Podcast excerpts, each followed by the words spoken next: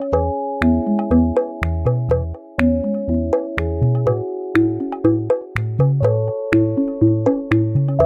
Clarissa.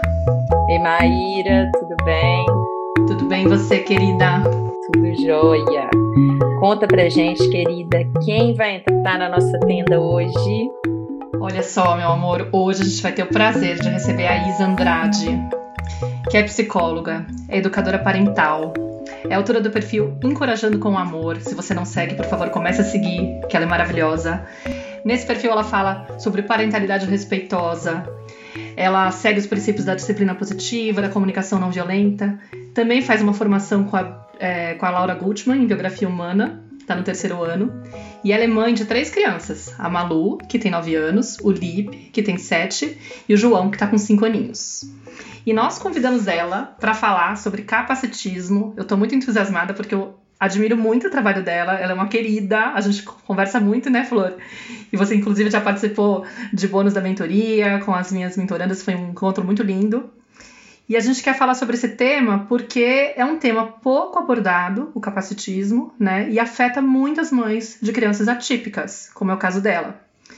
E acho que ela tem muita sensibilidade para trazer esse tema e trazer pontos assim muito, muito, muito importantes. Então, Flor, eu queria que você começasse contando pra gente um pouquinho da sua história e por que que esse tema se tornou relevante na sua vida. Bom dia, meninas. Tudo bem? Obrigada, obrigada por me receberem aqui na tenda. É um prazer estar aqui e é um sonho também. Vou contar um pouquinho como que eu cheguei nesse tema, como que isso apareceu na minha vida e espero que faça sentido, né, para vocês e para quem tá, para quem tá nos escutando. Espero que as mães principalmente de crianças atípicas, é, se reconheçam, né, encontrem, sejam vistas, e as mães típicas também, né, para que, que se, se eduquem. Eu sou Isa Andrade, eu tenho três crianças, é, a Malu de nove. A minha maternidade atípica começou com ela, quando ela foi diagnosticada com leucemia. Tenho o Lipe de sete e tenho o João de 5 anos. E o João, meu caçula, ele tem uma deficiência, ele tem paralisia cerebral em razão de um AVC intrauterino. E aí, gente, conforme, né, o diagnóstico veio, conforme eu fui tendo de lidar com o meu filho que tinha uma deficiência dentro dessa sociedade que a gente vive, alguns incômodos começaram a aparecer. Né? E como que eles começaram a aparecer? Com frases que eu ouvia, especialmente de pessoas próximas a mim amigos, queridos, né, pessoas que estavam é, é, familiares, pessoas que estavam convivendo com a gente, eles vinham com frases para mim do tipo: Isa, você é muito guerreira, por exemplo, né? Muito, você é muito forte. Olha, é, Deus te deu uma filha com leucemia, agora te, Deus te dá um filho com uma deficiência. E quando eu ouvia esse tipo de frase, meninas, eu ficava muito mexida, sabe? Muito incomodada, né? Me trazia revolta, me trazia raiva ouvir o que essas pessoas me diziam. Que Deus não dá uma cruz maior do que a gente aguenta carregar. E eu pensava, caramba, mas meu filho não é uma cruz, sabe? Ele não é um peso. Ter um filho com deficiência não é um peso outras frases que eu ouvia também, do tipo: é, você vai ver, Isa, a deficiência dele vai ficar imperceptível. Conforme ele for crescendo, talvez as pessoas não percebam. E eu pensava: caraca, mas eu não quero que as pessoas não percebam. Sabe? Eu quero mais é gritar para os quatro ventos que o meu filho é perfeito e lindo do jeito que ele é. É, eu me lembro de um dia muito simbólico assim para mim, que foi o dia que eu consegui tirar o cartão Sabe esses cartões que você coloca no carro que habilitam você a parar nas vagas, né, de pessoas com deficiência? Eu lembro que eu peguei esse cartão e eu colei o adesivo no meu carro, né, do símbolo da pessoa com deficiência. Foi um dia tão simbólico. Eu me lembro de dirigir o carro assim emocionada, emocionada de verdade, de, pensando, uau, tá estampado né? Então, assim, na verdade eu senti orgulho. Eu não queria que, minha, que as pessoas não vissem, eu queria justamente que as pessoas vissem né? e respeitassem ele do jeito que ele era. E aí, é, inúmeras, gente. Ah, a medicina está muito avançada, é, um dia vão encontrar cura para o que ele tem. Não, não vão. Você vai superar isso, porque deficiência não é algo que se supera.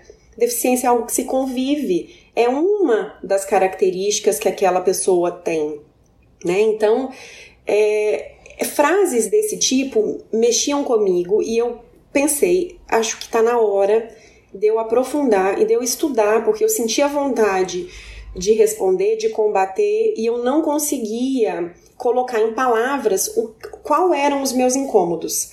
E aí eu fui estudar, né? Fui, fui, fui me aprofundar e descobri e, e, e, encontrei, assim como as pessoas combatem o racismo, combatem a homofobia, é, combatem esses preconceitos, eu encontrei o capacitismo né, que nada mais é do que o preconceito contra as pessoas que têm deficiência. E é um termo que eu nunca tinha escutado falar, né? Até conviver com o meu João, eu nunca tinha escutado falar. Foi um amigo meu, né, que me apresentou, quem me trouxe o tema. Ele é uma pessoa com deficiência, foi uma pessoa que eu convivi ao longo da minha vida, durante um período, né, na, na, na época de escola. E eu me vi muito capacitista também, Entende? Embora eu me incomodasse com as falas das pessoas, quando eu fui estudar sobre o tema, eu me reconheci muito capacitista em muitos momentos, né? Em muitas falas, em muitas atitudes com meu filho. Então eu agradeço. Quem quiser seguir também, ele chama Daniel Gonçalves. Ele é roteirista, ele fez o filme Meu Nome é Daniel. É fantástico, fantástico. E ele contando um pouco da história dele. E aí ele começou a trocar assunto comigo e eu falei, bom, não, não é função dele, né? Me educar. É minha função, me autoeducar. E fui em busca de estudo e, tudo, e, e, de, e de me empoderar, né? Desse universo é, para poder apoiar, acompanhar e margear o meu filho e a dinâmica dentro da minha casa. Então, antes de mais nada, antes da gente começar, é preciso deixar isso claro, que nós mães de pessoas com deficiência, nós não sofremos com o capacitismo em si. Né? Quem sofre esse preconceito, quem sofre essa discriminação são as pessoas com deficiência. Só que a gente, sendo mãe, a gente acaba sofrendo por tabela. Né? Então, assim, se o meu filho é excluído de uma festa porque ele tem uma deficiência, quem sofre o preconceito na prática é ele, né? Assim, na pele é ele, mas nós sofremos junto. E aí é, veio a minha vontade, sabe, de falar para essas mães, de, de ouvir também essas mães atípicas, de dizer: olha, você não tá sozinha, nós, passamos, nós escutamos, nós ouvimos, nós convivemos com todas essas barreiras sociais e é difícil pra caramba, né? Não é fácil. É, o problema não é ter um filho com deficiência. Isso não é um problema. O problema é o que a gente enfrenta, as barreiras que a gente enfrenta dentro da sociedade. É isso que dói, é isso que machuca, é isso que faz a gente chorar e ficar triste. Né? Não é o filho ter uma deficiência. É, então, o primeiro ponto é que a gente não sofre esse capacitismo em si. Acho importante a gente esclarecer, já que estamos aqui numa autoeducação, né, para a gente é, ter isso muito claro. E aí, é, eu também queria perguntar para vocês, assim, se vocês conhecem, é, se vocês convivem, se vocês apoiam uma pessoa com deficiência, né? Se vocês amam uma pessoa com deficiência, né? Se, se essas pessoas com, se alguma pessoa com deficiência faz parte é, do seu do seu círculo, né? De amizade, de convivência, de trocas porque a gente vem de uma geração que as pessoas com deficiência elas eram excluídas, elas eram segregadas, elas ficavam à parte, elas estavam numa escola talvez especial. Como que essas pessoas vão habitar os espaços públicos, gente? Se os espaços públicos se eles não estão habilitados, se eles não se, se dentro desses espaços não cabe todos os corpos, né? Como que essas pessoas vão habitar? Como que essas pessoas vão circular? Como que essas pessoas vão estar se não tem, se não tem acesso, né? Se falta acessibilidade, como que essas pessoas vão habitar? E aí eu queria trazer para vocês um dado que me chocou de verdade, assim, porque a gente não vê, né? A gente não convive. 24% da população brasileira se autodeclara com alguma deficiência, segundo o IBGE. Gente, é muita gente, né? É, é, é quase 45 milhões de pessoas. É muita coisa, é muita gente. Cadê essas pessoas? Onde elas estão? Né? Os filhos de vocês estudam com pessoas com deficiência? Com, tem amigos com deficiência na sala dos filhos de vocês? Entende? Cadê essas pessoas? Um bilhão de pessoas no mundo tem alguma deficiência. Um bilhão, um bi. É muita gente. Nossa, querida, é tocante de escutar, né? Porque realmente mexe até com a minha história, porque eu tenho várias referências em relação a. É, muita experiência em relação a isso, né? Minha irmã, ela, ela descobriu que tinha perda auditiva com 17 anos, por uma série de otites e infecções que ela foi tendo, que acabou atingindo o tímpano dela e depois correndo os ossinhos e tal do, do ouvido dela. E aí as intervenções que a gente fez cirúrgicas para tentar melhorar acabavam piorando, ela foi perdendo a audição e ela ficou surda. E anos depois, assim, é, com, quando eu tinha 18, ela estava com 21, ela foi morar na Califórnia e tal, e, e casou e acabou tendo um filho surdo por outras questões, né? E nessa época, acho que não coincidentemente, porque talvez o fato de eu ter uma irmã surda fez com que eu ficasse sensível a esse tema, né? Perdi o convívio com ela porque ela mora lá até hoje, não tenho tanta proximidade, não convivo tanto com ela mas sei de como que funciona mais ou menos a, a realidade de uma pessoa que tem que conviver com isso e, de certa forma está educando as pessoas que estão ao redor para entenderem que certos comportamentos não são, é, ela não tem como controlar, tipo, sei lá, entendeu? Tipo, ela simplesmente perde, é, fica mais distraída, tem várias consequências, né? Ela usa, hoje ela usa o barra, que é um aparelhinho para quem tem perda óssea, em um dos lados e do outro ela é surda, não, não, não escuta de um lado, né? Então, obviamente, ela perde muito de, da comunicação por conta disso. Ela está oralizada, não precisou aprender sinais, mas por conta do filho dela, sim.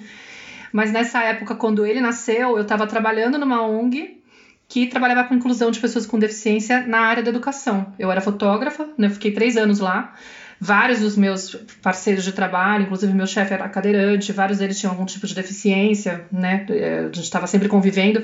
Mas o meu trabalho era fotografar a formação que eles faziam nas escolas estaduais, perto de São Paulo, para poder formar o corpo docente, porque na época a lei da inclusão estava começando e estava todo mundo perdido, né? O que, que a gente vai fazer com essas crianças que estão chegando na escola regular? E ficava muito claro essa ignorância assim da, da, da sociedade de não saber lidar tinha a ver com a história, né, da, da, pessoa com deficiência, porque eles foram confinados. Então eles não eram vistos. É isso que você falou, meu. Onde é que tá essa, esse um quarto da população, né? Por que, que a gente não vê? E claro, se a gente não convive, a gente não, não, não percebe que o, que o espaço não está adaptado. Então, só depois que fui trabalhar com isso que eu falava, gente, não tem rampa aqui, como é que a pessoa vai entrar? Esse banheiro aqui é totalmente impossível de uma pessoa com uma cadeira de rodas entrar.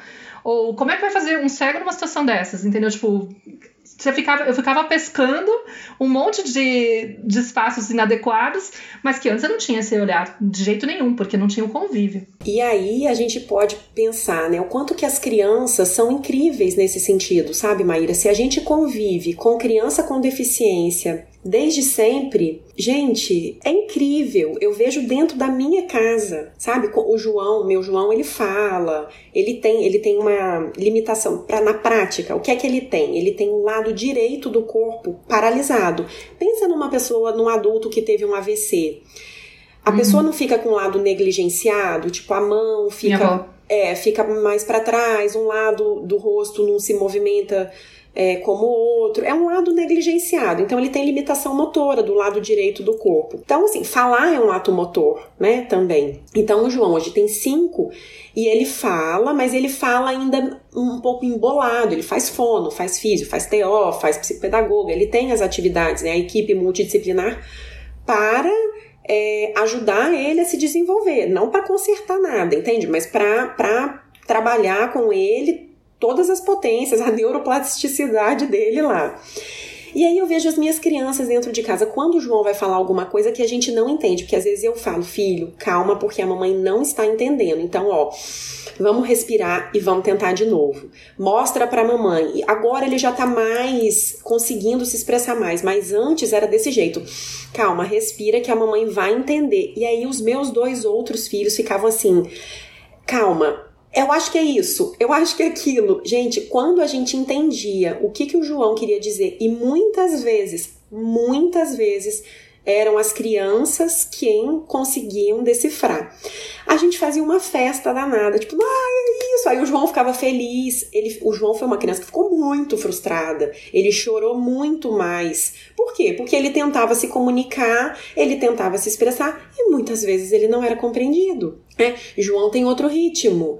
É outro ritmo que ele tem. E aí ele vira para mim muitas vezes e fala: hoje já não precisa mais, mas ele dizia assim: mãe, respeita meu corpo. Porque assim, a gente na correria, três filhos, pega, vai, faz, acontece. Ele não tinha o mesmo ritmo. E aí ele dizia: "Mãe, respeita meu corpo". Então, é incrível ver como que as crianças, quando elas convivem com alguém que tem deficiência, como que elas são, elas são empáticas, elas são generosas. Elas são, assim, eu não tenho o que falar, porque eles o tempo todo eles se empenham para poder incluir, para poder que o irmão participe. Gente, a gente foi para um hotel recentemente e tinha uma, um arvorismo fantástico. Tinha que ver os dois encorajando, sabe? Tipo assim, vai João, você vai conseguir, você vem, você vai, você é capaz. Desceu, acabou o negócio, acabou, né? Ah, você é um chato, não gosto de você, mas na hora do. como em toda casa, né? Mas na hora do, de que precisa, que sabe que ele precisa se esforçar para conseguir realizar aquela tarefa, as crianças se empenham e se envolvem. Né? Por que, que a gente tem constrangimento, Maíra e Clarissa, de falar, de oferecer uma ajuda, de virar para a pessoa com deficiência e dizer como eu posso te apoiar? O que, que eu posso fazer por você? Porque a gente não conviveu. Porque a gente, não, a gente fica constrangido, fica paralisado, literalmente. Ai, ajudo ou não ajudo? Faço ou não faço? E quando a gente resolve fazer, o que é que a gente faz? A gente invade. A gente é violento. A gente é extremamente violento. A gente pega no braço da pessoa que tem deficiência, atravessa a rua dela, sem perguntar se ela quer fazer isso, porque ela estava parada ali. A gente encosta no corpo da pessoa com deficiência como se o corpo dela fosse um objeto. Né? Objetificação das pessoas com deficiência, desumanização. A gente vem e invade, porque a gente não foi é, educado. Tem uma outra forma também que é às vezes falar com a mãe para se referir à criança, sabe? Tipo aquela coisa assim, ah, ele é assim, assim, assado, não sei o quê. E, e, tipo, não fala com, né? Exatamente, exatamente. As pessoas falam para mim sempre e eu olho para o João e digo: responda, filho. Entende? Como se aquela pessoa ali fosse invisível invisível. E é fantástico ver ele respondendo. Então ele usa órtese no corpo, né? Ele usa na perna para poder alinhar a coluna e não ficar com, com, o pé encurtado e tudo mais. Ele, aí às vezes a pessoa vem e fala: "Ih, que, que menino bagunceiro, o que que aprontou que tá com essa perninha quebrada?". Eu já fico na minha, ele vira e fala: "Eu uso órtese". Órtese eu uso órtese. Aí a pessoa fica olhando para mim assim com aquela cara, sabe? Tipo, é, uhum. sem graça. Ele, e eu não justifico nada. A pessoa que deu um Google depois. Ela é que vai, vai buscar o que, que significa essa órtese. Mas as pessoas fazem isso. É, eu estive com esse meu amigo, né, que eu, que eu, que eu, que eu comentei, a gente saiu para tomar um café e as pessoas se dirigem a mim, dirigiam a mim. Entende? Gente, ele é um adulto. Uhum. A gente saiu para tomar um café juntos. E, e eu percebo isso, que as pessoas é, se dirigem a quem não tem a deficiência, como se a pessoa que tem a deficiência ali do lado fosse incapaz. Né? Isso é muito comum, né? Nossa sociedade patriarcal, capitalista, só tem valor, só tem visibilidade, homem branco, cis, hétero, magro, sem deficiência é, e que produz, né? Um corpo que produz. Se um corpo tem outro ritmo de funcionar, outra forma de funcionar, outro ritmo que não atende a essas, a essas demandas, não serve, né? Não, simplesmente não serve. E a gente precisa entender que todos os corpos têm o seu valor. Todos os corpos são capazes e parar, né? Tirar um pouco do nosso umbigo de que só pessoa sem deficiência é que, é que sabe das coisas. Então, Isa, eu estava te escutando assim e me emocionei em vários momentos da sua fala. Assim. Primeiro, né, quando você perguntou se a gente tinha pessoas, né, você trouxe muitas perguntas, né, se a gente tinha pessoas com deficiência, né, atípicas ao nosso redor, eh, se a gente convivia, se a gente amava alguém assim. E foi tão tão impactante assim que ficou ecoando assim um silêncio dentro de mim. Eu falei, meu Deus, não tem. E aí eu me lembrei, né, que a minha madrinha, ela também é surda. Na hora que a Maíra falou, e tem uma história muito parecida até com a da, da irmã da Maíra, porque ela também se mudou para os Estados Unidos num determinado momento. E eu fico me perguntando assim, né, por que, que essas pessoas muitas vezes vão, vão para longe da família, né, ou vão para outro lugar, o quanto que isso também pode, pode falar, né, dessa dificuldade de se inserir, de ser vista ali como parte de alguma forma, né, e fiquei pensando nisso, e nos desafios, assim, do que eu já, do que ela já trouxe para mim, porque quando eu É, eu morei na casa dela um tempo, em alguns, duas vezes, em dois momentos da minha vida, enfim. Então eu tenho uma certa intimidade com isso, mas é muito pequena. Realmente é é muito pequena, né? Onde estão? Se 25% da população brasileira né, se considera com algum tipo de deficiência, cadê? Como cadê? que eu não convivo? Eu convivo com uma pessoa de, sei lá, eu fiquei pensando aqui, cadê? Não, não tem, né? E por que isso? E aí, outra coisa que eu queria pontuar, né, e essa é uma pergunta forte para a gente se fazer, né? Como que a gente também contribui para para isso, né, para essa invisibilidade, para essa exclusão, né, o que, que a gente pode fazer.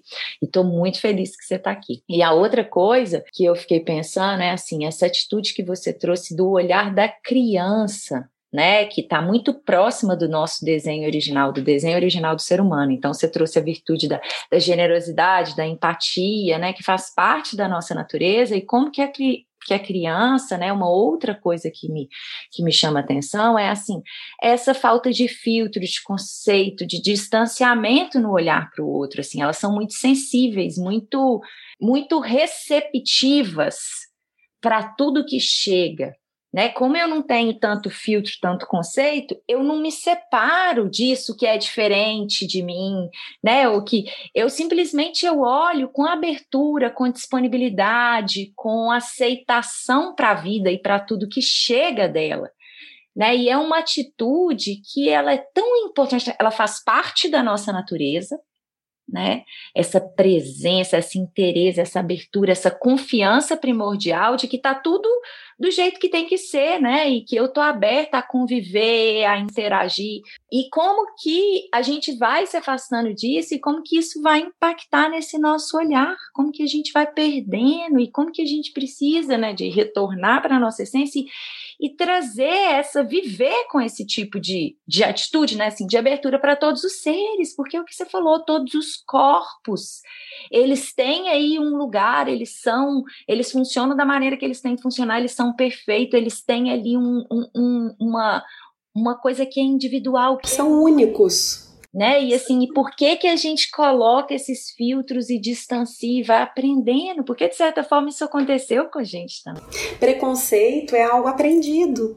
Né? É algo que se aprende. Exato. E se a gente aprendeu a ser preconceituoso, a gente pode aprender também a não ser mais. Né? A dizer, isso não me serve. Né? Esse preconceito que eu aprendi, porque é estrutural e estruturante né, da nossa sociedade. É, assim como o racismo, né, é um sistema de opressão que nega direitos a determinados grupos. É, é isso, assim, é estrutural e estruturante da sociedade. Então a gente pode sim, o tempo todo, se revisar e se revisar mais uma vez. E ao invés de dizer, quando eu pergunto, você é capacitista? Será que você tem preconceito contra as pessoas que têm deficiência? Ao invés de você dizer, imagina, eu não tenho preconceito, eu te convido a mudar o seu discurso e dizer, como eu posso desconstruir o capacitismo que está em mim? Né? Como eu posso desconstruir o racismo que está em mim? Qualquer marcador social, né, gente, de diferença. Como que eu posso desconstruir? Porque se isso é estrutural e estruturante da sociedade, nós somos sem perceber. E eu só consigo mudar alguma coisa em mim quando eu reconheço que eu sou. Né? Então, se eu digo eu não sou, eu não sou preconceituosa, não tem nada que eu possa fazer, lavo as minhas mãos. A partir do momento que eu me questiono e digo, gente, como que eu posso desconstruir isso que está tão entranhado dentro de mim que eu sequer registro que eu sou? Né? Como que eu posso abandonar isso que está dentro de mim e transformar e substituir por algo que seja amoroso, que seja respeitoso e que seja acolhedor. E eu disse no começo, eu me vi muito capacitista. Quando eu fui estudar, eu falei, cara, eu sou, eu, gente, eu vou contar para vocês, eu já chorei por medo do João não ser amado. Eu chorei. Quem me acolheu nesse choro foi a Flávia, uma das vezes, assim, eu, a Flávia do Pais Ajudam Pais, eu eu chorei muito. Eu falei, amiga, eu tenho medo das pessoas não amarem ele como ele é. Eu tenho muito medo que o João não seja amado, entende? E aí, isso é o que? É o meu preconceito. É o meu preconceito entranhadíssimo ali, a ponto de acreditar que o meu filho eh, pode não ser amado por alguém. sabe? É, é, é, é, o, é o nosso preconceito e a nossa ferida da rejeição também. É uma projeção, eu acho que é tipo, é quase como se a deficiência, né? Ela deixa a coisa mais gritante ainda, né? Mais evidente, mas no fundo é a dor da mãe pensando, porque eu, por exemplo, a Nara nasceu com essa malformação na mandíbula. É, então ela tem o rostinho dela simétrico, tava, já passou por cinco cirurgias, por, não só por conta disso, por outras questões também, mas ela mas eu lembro do, da, da, dor que eu tive, do, do, medo que veio quando ela nasceu, do tipo, será que ela vai se aceitar? Será que ela vai ser alvo de bullying? Será que ela vai ser rejeitada pelos meninos por não ter um rosto dentro do padrão? Será que ela vai se olhar no espelho e vai se sentir estranha, né? Então, tipo, no fundo também era a minha, a minha, o meu próprio complexo, a minha própria dificuldade de me aceitar como eu era quando eu era adolescente, quando eu era jovem, de ficar me comparando e tal. Só que aí, no caso dela, era tipo algo mais evidente ainda, não era tipo um nariz maior ou ser muito magra entendeu? Uma coisa que mais ou menos no, no, convencional todo mundo passa por questões assim. Não, era tipo um rosto fora do padrão. Aí vem escancara, né? É, escancara, estampa. E a, a Clarissa trouxe essa questão, né, dessas, das pessoas que às vezes saem, se distanciam da família. E aí a gente tem que perguntar, né? Que, você imagina o que, que essa pessoa às vezes não sofreu e experimentou dentro da sua própria casa? Total, não, porque eu tava contando lá que na época que nasceu meu sobrinho, coincidentemente, não coincidentemente, óbvio, porque eu não, não tava naquele meio à toa, mas eu tinha acabado de começar a namorar um, um rapaz surdo que eu conheci através desse trabalho. E ele só se comunicava por sinais. E a família dele inteira era de surdos, é, os pais, a irmã. Inclusive, eles são meio conhecidos porque, enfim, eles são atores e tal. Não sei, agora. É, eles são uma referência na, na, no mundo dos surdos e tal. O Rimar e a Sueli. É, se alguém estiver escutando, fala para eles, depois eu, eu passo um jeito deles verem pelo. Ela, ela consegue entender, ele não. Ele só se comunica por sinais mesmo. Mas ele poderia ler a legenda do YouTube. É, mas o que, que aconteceu nessa nesse convívio com ele? Eu aprendi sinais para me comunicar com ele, né? É, e aí eu comecei a conviver com a cultura dos surdos, né? Com o mundo dos surdos. Li o Oliver Sacks, fiquei naquela coisa de vou, vou tentar entender como funciona e tal, não sei o que, quero, quero, né? E me surpreendeu muito uma experiência de ter ido para o Rio de Janeiro com ele, fazer uma viagem. E aí ele falou: vou visitar meu melhor amigo, vamos lá. E aí a gente sai com os amigos, com os amigos dele e tal, não sei o que, vamos fazer, vamos dar um rolê, beleza. E eu cheguei na casa do, do rapaz, que a gente tinha uns 25 anos, mais ou menos. E quando eu entrei na casa, a família era de ouvintes. E todo mundo falava com ele aos gritos, pausadamente. E eu fiquei meio surpresa, assim, falei, nossa, mas que estranho, né? Tipo, o menino fala em Libras. Por que, que ninguém usa sinais com ele? Não, não tava entendendo. E, de certa forma, o vocabulário que eles estavam usando com, com ele era meio reduzido. Era aquela coisa do tipo, meu, você não vai entender o que a gente tá falando. A gente vai falar de um jeito reduzido, como se você tivesse um atraso. E eu falava... Então, me impactou muito, porque na hora que a gente saiu, eu não conhecia ainda ele, né? Foi o primeiro contato. E a gente foi pro grupo dos amigos, ele tava fala, falando fluentemente, no idioma com vocabulário completo, com todo o repertório que ele tinha. E eu falava, gente... E eu fiquei pensando na dor Daquela, e aí, não só, porque todos os, os jovens que estavam lá, a maioria tinha experiências iguais. Nós temos um idioma próprio, língua brasileira de sinais, e os nossos pais não aprenderam. Eles quiseram inserir a gente no mundo dos ouvintes, quiseram que a gente aprendesse a falar, que a gente virasse, fosse para a linha do, da, do, da linguagem né, falada e tal. E eles não, não foram capazes. E eles preferiam se comunicar em sinais mas eles não eram vistos em casa. E hoje, pensando na perspectiva da criança invisível, é, é aquilo que eu falei, é como se fosse a, a, a, expressão máxima da criança invisível. É alguém que realmente não teve conexão. E é claro, vai, por que, que vai morar fora, né? Vai buscar conexão, né? Vai buscar pertencer é. em outro lugar, vai buscar ser aceito, ser visto em outro lugar. É, eu gosto muito também de, de trazer isso assim para, né, como exemplo do que eu experimento com o João. É, ele faz um tratamento que é multidisciplinar né, para poder, enfim, acompanhá-lo e tal. E, e, eu sou exigida né, de algumas coisas pelas profissionais que acompanham ele. É muito curioso, porque é, ah, você precisa lembrar o João que ele tem essa mão. Ah, ok, realmente, né? Ele, ele, porque quando ele corre, inclusive, a mão fica até para trás, assim, ele não traz para frente, é como se aquele lado não, não estivesse ali. Mas aí eu ficava pensando, né, no início, assim, do, do, do, tratamento dele e tudo mais. Ah, você precisa, precisa corrigir a coluna dele, precisa trazer o braço dele para cima, precisa isso, precisa aquilo. E eu parei para pensar, eu falei, eu não quero ser essa mãe na vida do João. Eu não quero que o João olhe para mim e fique em estado de alerta pensando o que é que eu preciso fazer para estar do jeito que a minha mãe quer que eu esteja. Entende? E aí eu comecei a pontuar e dizer: olha, eu agradeço a sua preocupação e eu não vou fazer. Ele vai trabalhar o que ele precisa trabalhar nas terapias, mas eu não vou fazer. Determinadas coisas eu não vou fazer.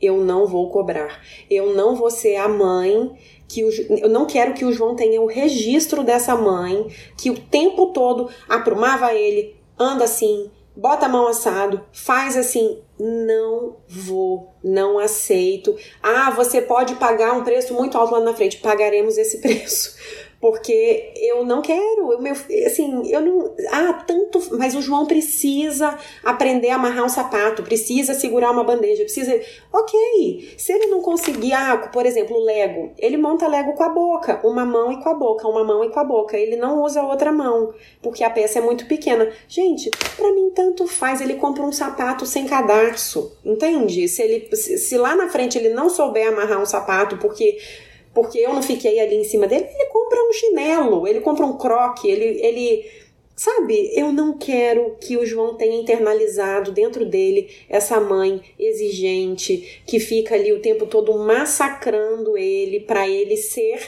e fazer algo que para ele é muito, muito difícil. Tô errada? Não sei, gente.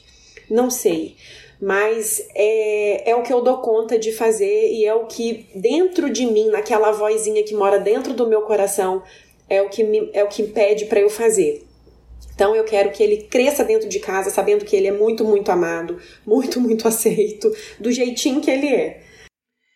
Nossa, falou, eu, eu, super entendo. E eu vejo a dor que é da, dessa mãe, né? De tomar essas, essas decisões, muitas vezes, de tipo, ai meu, é, eu não vou entrar nesse lugar, que é super corajoso, porque no fundo a expectativa parece que do entorno e até nossa, muitas vezes, é, a gente vai ter que se trabalhar para poder tomar essa decisão. Só conseguir isso, Maíra, é. depois de muito empoderamento, de muito estudo, entende? E de outra coisa, só um parênteses e de ler, não tá aqui, ah, tá aqui. De ler é, um livro que é do Victor, Victor de Marco, fantástico, sigam Victor de Marco. Ele escreveu um livro, né, O Mito do Capacitismo, é, de ler sobre a perspectiva de uma pessoa que tem deficiência, porque o tempo todo são pessoas sem deficiência pautando, falando sobre o funcionamento de corpos com deficiência. Eu entendo que muitas profissionais, todo mundo estuda, ok, ok. Só que você quando lê, né, assim, ouve a perspectiva de quem tem uma deficiência e de que estava nesse lugar, eu já li esse livro três vezes, todas as vezes que eu leio eu choro porque me identifico muito.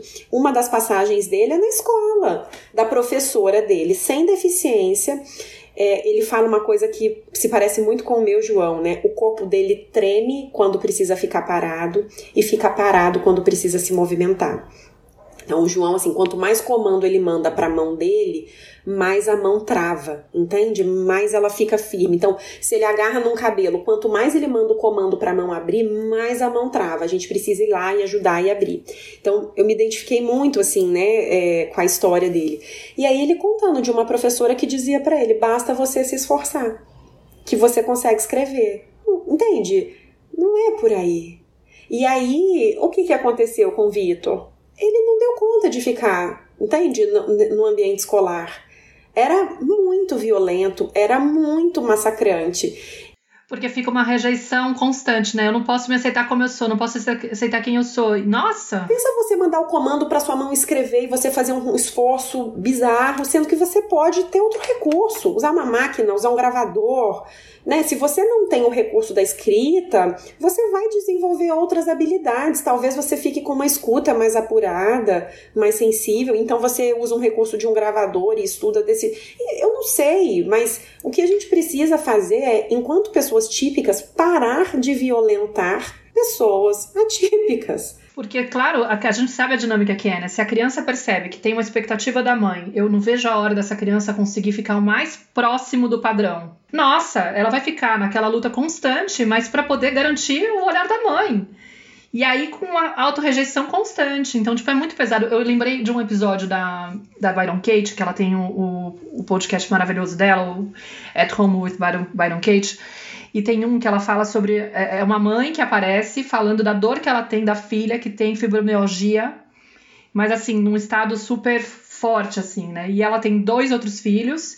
E essa menina, a queixa dela é: a minha filha não melhora nunca. Uma das falas que ela tem, né? Que a, que a Byron Kate vai trabalhar, o pensamento que a mãe tem que faz ela sofrer, né? Minha filha não melhora. Eu não aguento mais. Tipo, eu tô me sentindo praticamente. Ela vai confessando, né? Me sinto torturada pela, pela condição dela. E também não queria que a condição dela influenciasse negativamente os irmãos, entendeu? Tipo, é sempre aquela coisa pesada e tal. E aí a Byron Hitt vai trabalhando o quanto ela, na verdade, está o tempo todo comparando a filha com outras crianças. E que isso, se ela. Tipo, e ela faz, ela faz umas falas incríveis, né? Ela fala assim: se, se, se só existisse você no mundo e você se olhasse no espelho, você ia se achar imperfeita? Nossa, perfeito, né? É perfeito. Tipo, aí ela falava assim: se você. Você vai lá no café com as suas amigas, né? Ela começava a descrever. E as suas amigas estão falando que o filho foi fazer uma viagem para não sei aonde, e a tua filha. O, a cena que ela descrevia é: minha filha saiu do quarto e deu dois passos, mas ela tava com as mãos sem poder encostar no próprio quadril afastadas do, do quadril para não encostar no próprio corpo, porque ela não tinha capacidade de, de sentir o toque da própria mão. Então ela estava horrorizada porque ela achava que a filha não estava melhorando. Tipo, caramba, todo dia é isso. E aí a Byron Kate falava, ela te deu bom dia. Ela deu dois passos. Ela saiu do quarto. Era de chorar, assim, sabe? Tipo, isso para tua filha é um avanço. É muita coisa. Se você olha só a perspectiva da tua filha, aquele gesto, aquele passo que ela deu, nossa, é maravilhoso. Se você compara com outra criança, nossa, ela não é nada, ela não fez nada. E é, e é isso, né, que, que eu estava trazendo, assim, da criança e da nossa própria natureza, assim, mas de como que ela vai sendo corrompida. O quanto que, foi uma coisa que a gente falou muito no episódio de Mindfulness com a Micaela também, né, Maíra, mas assim, uhum. o quanto que o fato de eu conseguir né, afastar qualquer tipo, né, porque a, a, a Isa estava trazendo assim, tá, como é que eu vou romper esse capacitismo dentro de mim, né? Então ela trouxe a questão da pergunta, de você se aproximar da pessoa, né, e perguntar, ao invés de já invadir, de trazer todos os seus conceitos, de trazer tudo que você pensa, né, a sua visão de mundo dentro da sua forma do que você aprendeu e querer impor e querer jogar e assim se aproximar, é trazer essa pergunta, como eu posso te ajudar? Mas de um lugar vazio e interessado por aquele ser. Porque se eu tô cheia tudo isso, todas as minhas crenças, os meus pensamentos, a minha forma de ver a realidade me distancia daquele outro. Então é sobre esvaziar-se, né? É sobre ter esse olhar que a Byron Katie escreve. Peraí, se eu estou comparando o meu filho com os irmãos, com os outros, comigo, com qualquer outra pessoa, eu já estou perdendo de vista esse ser único que está aqui na minha frente. E o que ele traz a cada instante como possibilidade, como movimento, como, né, como, como o ser dele se manifestando aqui. Então, esse é um olhar, né? Eu falo que no Zoom Zoom, o primeiro trabalho que eu falo é desconstruir, assim, né, entender como que a nossa mente funciona e, e buscar ferramentas. Eu falo para todas as mães, assim, que eu trabalho com elas. Acho que o nosso maior trabalho é buscar ferramentas que nos apoiem a é, romper com padrões de pensamento, romper com o nosso sistema de crença e ancorar nossa mente no presente, uhum. né? Porque é esse instante, é essa atitude disponível, aberta, livre de juízo que vai me fazer aproximar de um outro ser com esse interesse genuíno.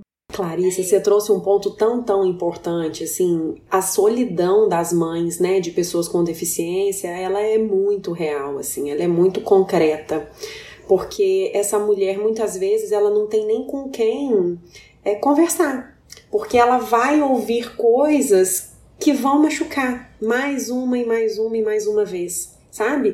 E o que que eu percebo? Qual é a leitura que eu faço hoje, né, já assim, é, depois de caminhar um pouco.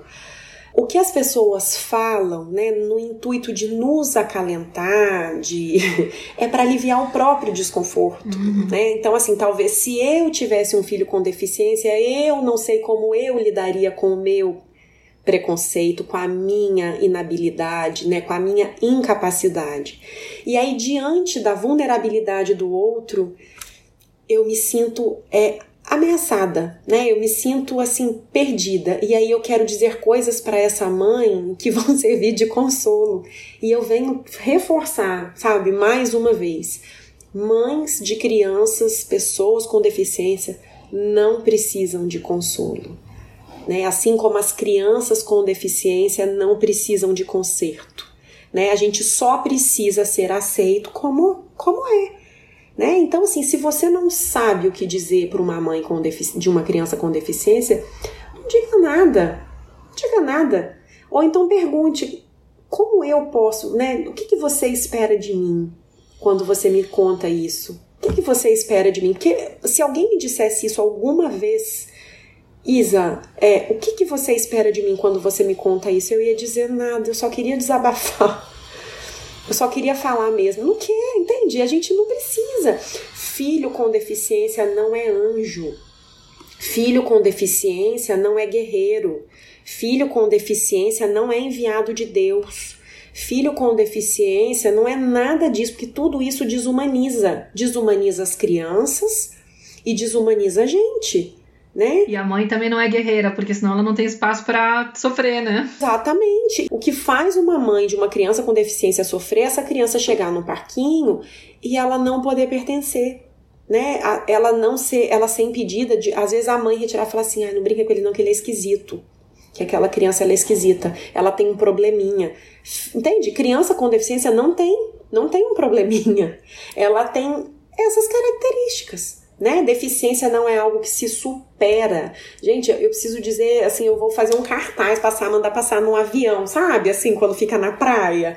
Porque isso é aprendido. Eu vou contar, fazer uma breve, um breve relato da escola das minhas crianças. Eu, eu na minha cidade eu só tenho escola ensino tradicional, né? Enfim, conteudista tal. E um dos livros da escola foi de um gafanhoto é, que tinha não tinha as duas pernas e ele queria se inscrever no concurso de canto. E as pessoas riam e debochavam dele. O que é que o gafanhoto, o Evaristo, eu lembro até o nome, o que é que o gafanhoto, o Evaristo, vai fazer nesse concurso que ele não tem as duas pernas? Ou seja, li, nesse nível. E aí, no fim, pro final, o Evaristo se supera, se supera e consegue cantar e todo mundo aplaude, se surpreende com Evaristo. Gente, o que, que essa história está contando? Ela está falando, ela está escancarando o preconceito, entende? E trazendo o mito da superação. Eu, olha, eu quicava, eu fui na escola, eu falei com a diretora, eu entrei em contato com a editora e falei, pelo amor de Deus, né, assim, tirem esse livro de circulação, ele é completamente capacitista. Ninguém nunca tinha escutado falar sobre isso. E as pessoas se defendem. Isso me deixa muito, muito, muito pistola. As pessoas se defendem. A gente, pessoa típica, é tão autocentrada que quando alguém sinaliza que a gente foi violento e que a gente é violento, a gente se defende, a gente, ah, a gente justifica entende? Porque a gente se sente ameaçado.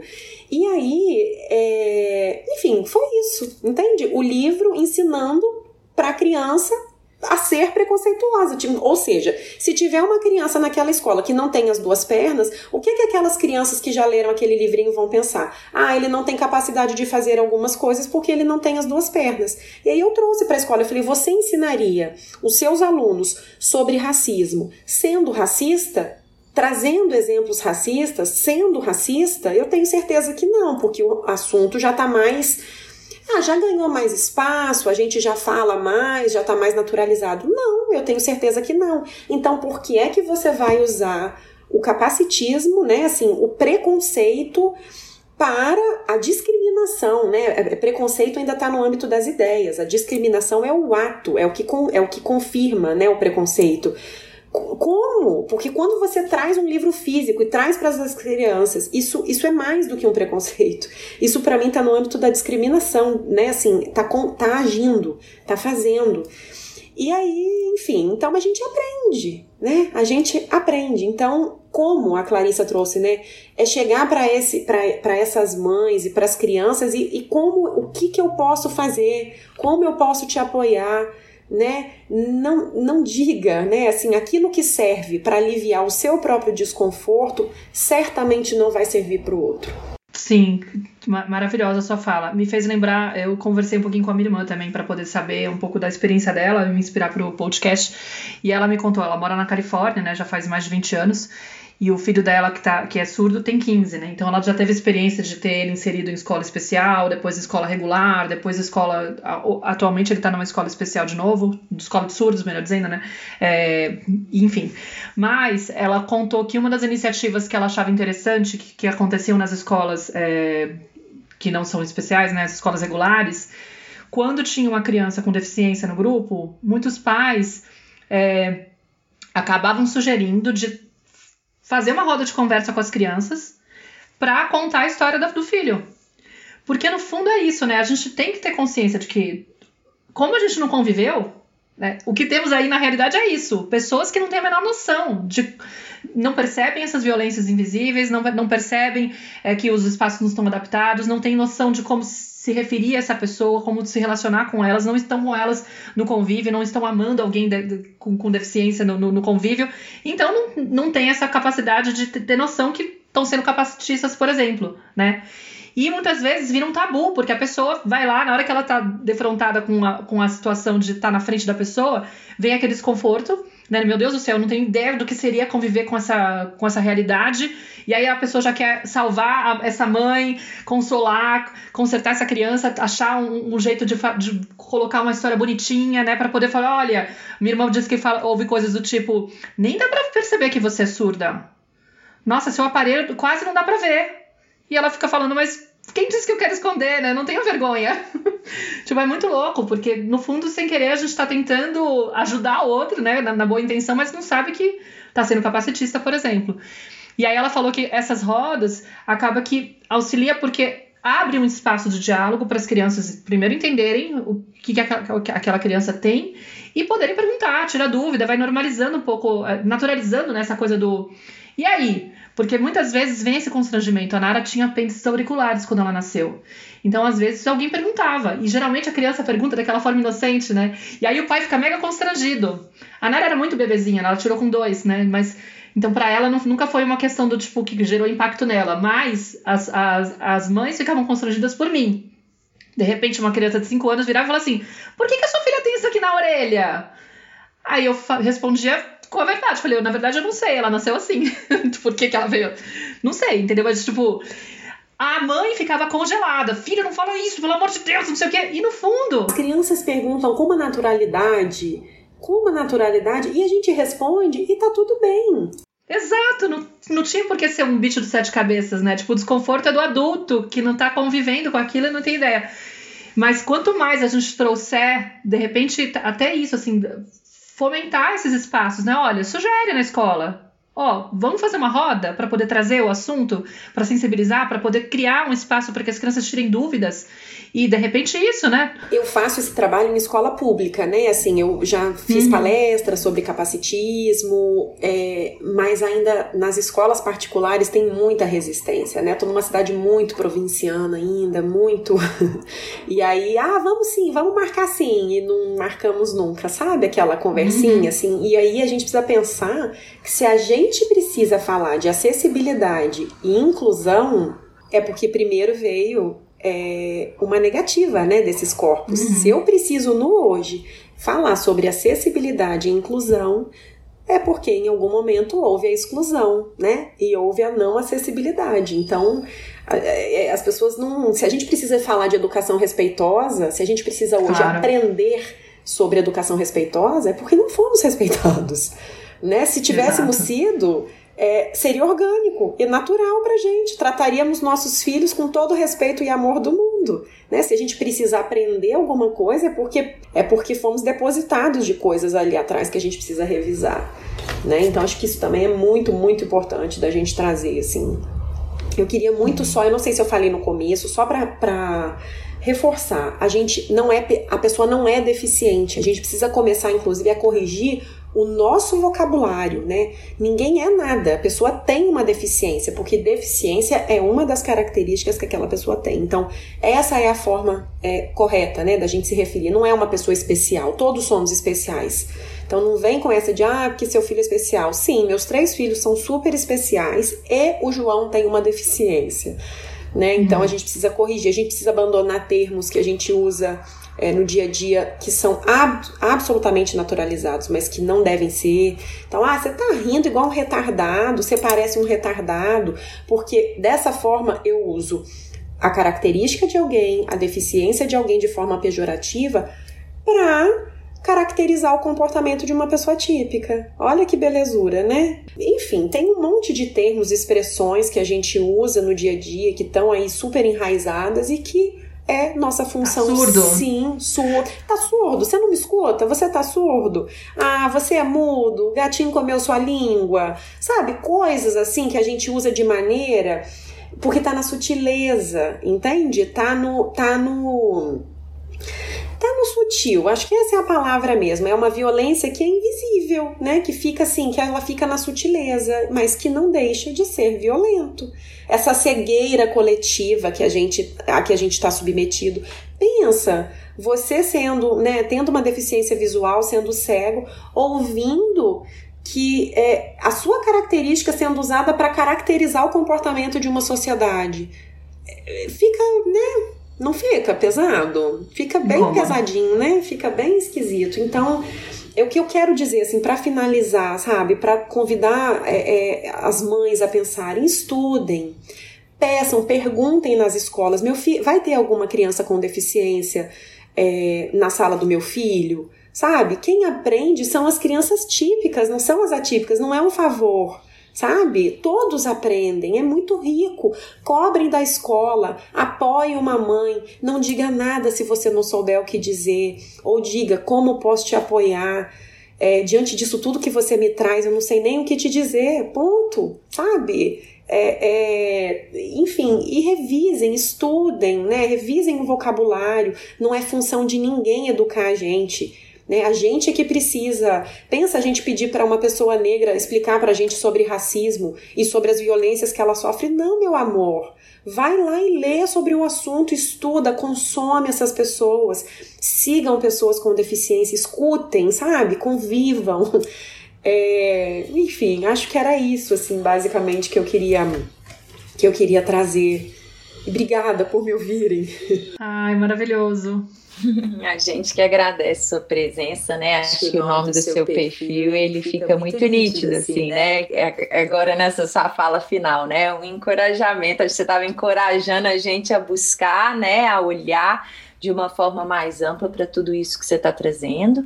É, e eu só posso te agradecer né, por, por estar tá aqui de certa forma também compartilhando informação e de uma forma, né, muito sensível, muito amorosa. Então quero te agradecer é um prazer receber você aqui. Muito, muito obrigada. E se você quiser deixar, para terminar, falar um pouquinho do seu trabalho, quiser deixar, a gente coloca aqui nas referências, né? Assim, o seu perfil, se tiver algum outro contato, algo mais que você queira falar sobre o trabalho, aproveita o espaço. Não, quero agradecer mesmo. Meu perfil é Encorajando com Amor eu lá compartilho, né, de tudo um pouco, de educação respeitosa, de sobre capacitismo também. E é isso, assim, né, sigam, quem quiser alguma coisa, entre em contato comigo por direct. Amo falar sobre esse assunto.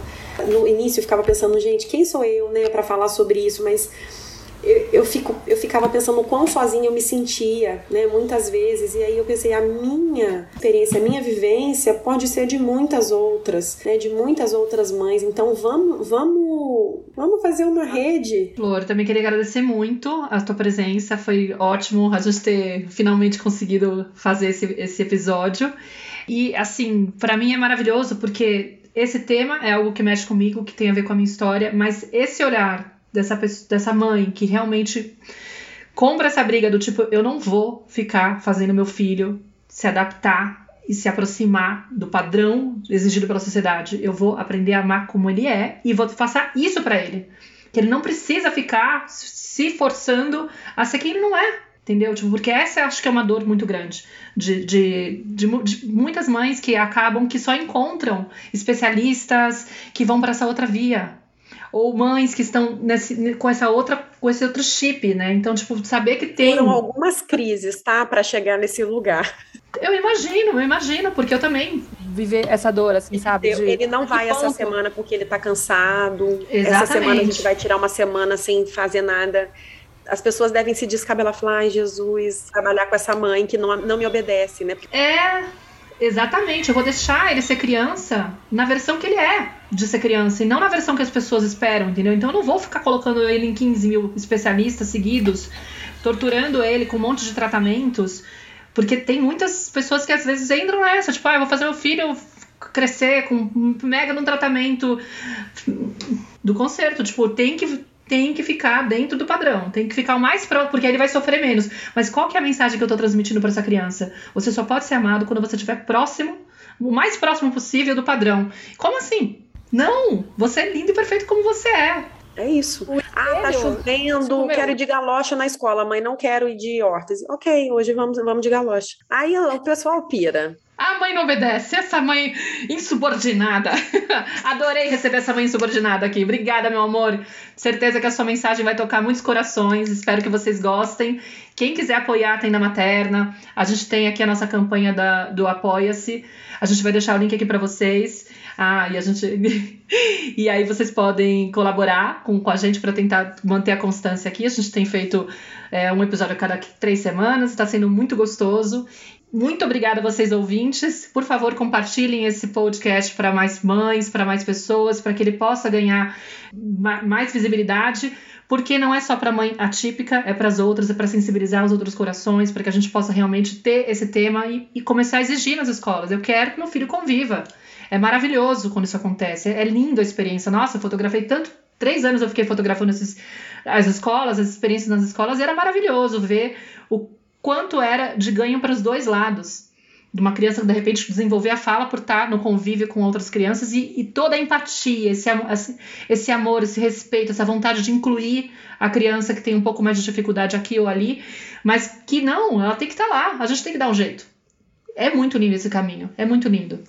Meninas, muito, obrigada, Flor. Obrigada, pessoal. Tchau. Um beijo para vocês que estão nos beijo. escutando e até o próximo episódio. Eu sou a Clarissa de Aquiara. E eu sou a Maíra Soares. E você acaba de escutar mais um episódio da Tenda Materna, um podcast sobre maternidade e autoeducação. Nossa conversa de hoje te tocou de alguma forma? Tem algo que você vai fazer diferente depois de ter escutado esse episódio? Se sentir no seu coração, compartilha com suas amigas nosso podcast, deixa um comentário no nosso perfil do Instagram, tendamaterna.podcast, contando como esse episódio mexeu com você. Segue a gente no Spotify para não perder nenhum encontro de inspiração, crescimento, trocas profundas e muito apoio. Nos vemos em nosso próximo episódio. Até lá!